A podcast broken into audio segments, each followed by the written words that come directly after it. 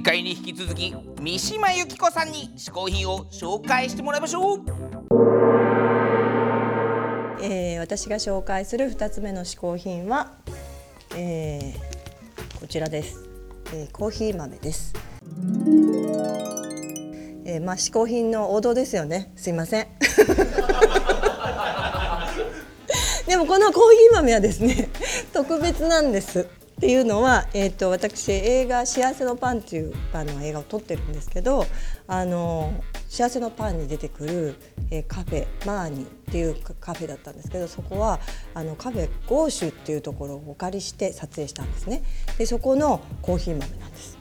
でまあそこに初めて行った時本当に美しくて何て言うんですかねもちろんその洞爺湖っていう湖の自然の美しさもあったんですけど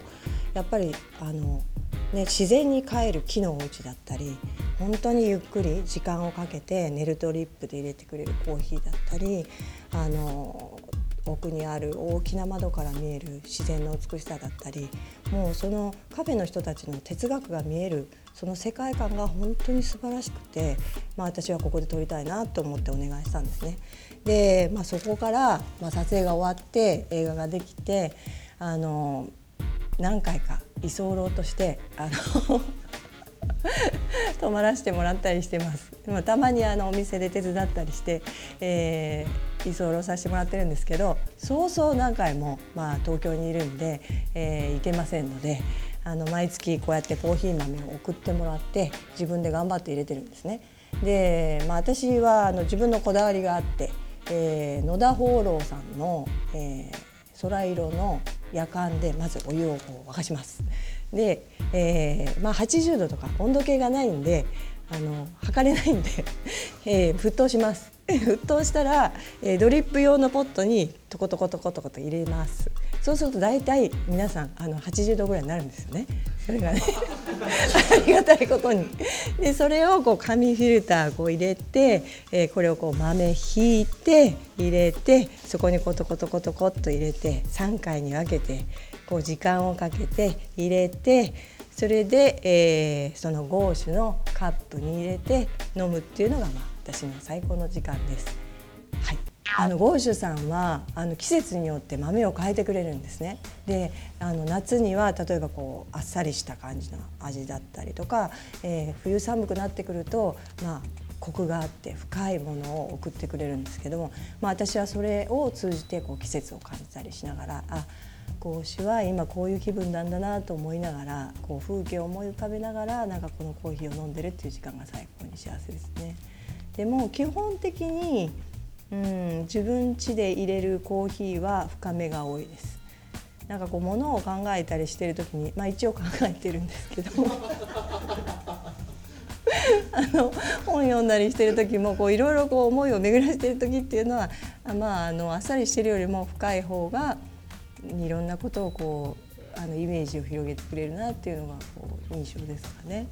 撮影が始まると当然そのお茶場って言われるそのみんながこうね、えー、休憩とかしたりできるような場所にコーヒーとかお菓子とかあのちょっとしたものが置いてあったりするんですけどあのそこに行って必ずこうコーヒーを入れてうろうろしながらあのあたかも考えているふりをしながらコーヒーを飲むっていう のが撮影現場の私でございます。えー、私の紹介する2つ目の嗜好品はコーヒーでした。三島由紀子さん2つ目の嗜好品はコーヒーでした。続きましてアンカーマン小宮山雄飛がおすすめの本を紹介する新小宮山書店のコーナー。今日の本は何ですかさあ本を持ってきてください。よね。来た来た来た来た来た。ありがとうございます。今日も Kindle ということで iPhone でやってきました、うん、今日はねまあ漫画漫画。私まあグルメ漫画好きなのはご存知だと思いますが。知ってます知ってます、まあ、満を持してこの漫画をまあ、うん、今更紹介しなくてもってぐらいですけど紹介しようかと。おいおいよですか。ちょっと楽しみにしてください。というわけで本日紹介するのはまあ、もう本当に今更っていうぐらいですもう26巻まで出てますね「飯花でか立花」わあ好きだよね。これはねあのこれも本当にグルメ漫画の金字塔の一つを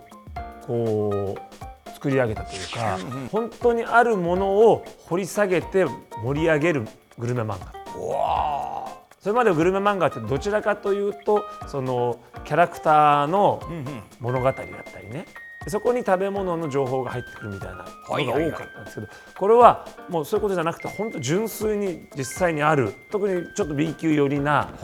実際にあるものを取り上げるっていうただその取り上げ方のその深掘りの仕方がすごい。そうなんですね。その中でもこう最新刊で一番盛り上がっているのはこのですね、まあ、最近多いです。ファミレス飲み、フ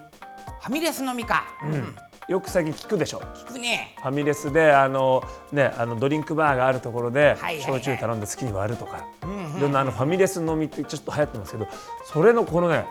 深掘りの仕方がまたさすがにすごいんですよ。ほうほうほう。これそのねファミレス飲み同好会みたいなのを地下組織を組んで地下組織であるんだ、えー警察の警官なんですけどみんな地下組織を組んで活動するんですけどワンコイン500円でいかに飲むか500円で飲めるんだ。これなかなかでも500円は難しいと、でまず500円飲みするためにはとりあえず生ビールという本能をまず心から消し去る。そうだよね。生ビールいっちゃうと結構もうそこでちょっといっちゃうんですよちゃうね。だからそこでとりあえず生ビールいかずに最安値アルコールとしてのワイン。あそうかそうか。ここに行くと500円ワンコインでいけるという。でこのルールにのっとってこの地下組織はですねサイゼリアとバーミヤンさらにガストを我らの三大聖地とする。っていう決めるわけです、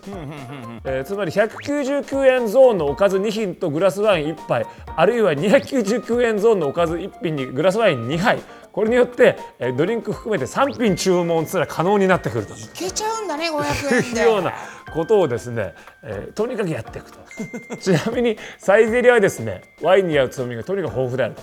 マイカのパプリカソース。柔らか青豆のオンサラダといった199円のつまみゾーンからカルミチキンなどの290円ゾーン。さらにプロシュートエスカルゴがあると。おーそこまでやんだ。これ399円でも100円ワインと合わせれば500円でいくと、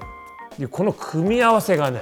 できるみたいなこともとにかく調べ上げていいですね。いやこれね本当よくぞここまで調べるなっていうから面白いんで、まあ、あのグルメにそんなに興味ないっていう人でもかなり楽しめますからぜひ読んでみてください。さあこちらの、えー、飯花立花アマゾンでも買うことができます。アマゾンは嗜好品 TV のホームページからリンクを飛ばしておきますのでぜひ見に行ってください。450hn.tv 450hn.tv です。番組の感想は SNS などにどんどん書き込んでくださいね以上新小宮山書店のコーナーでした。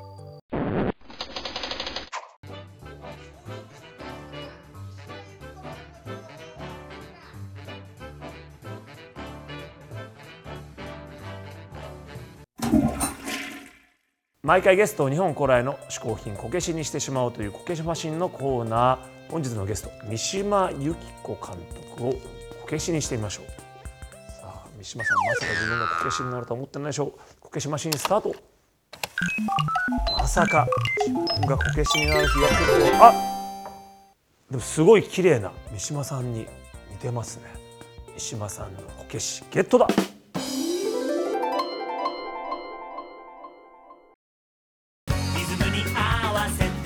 踊る。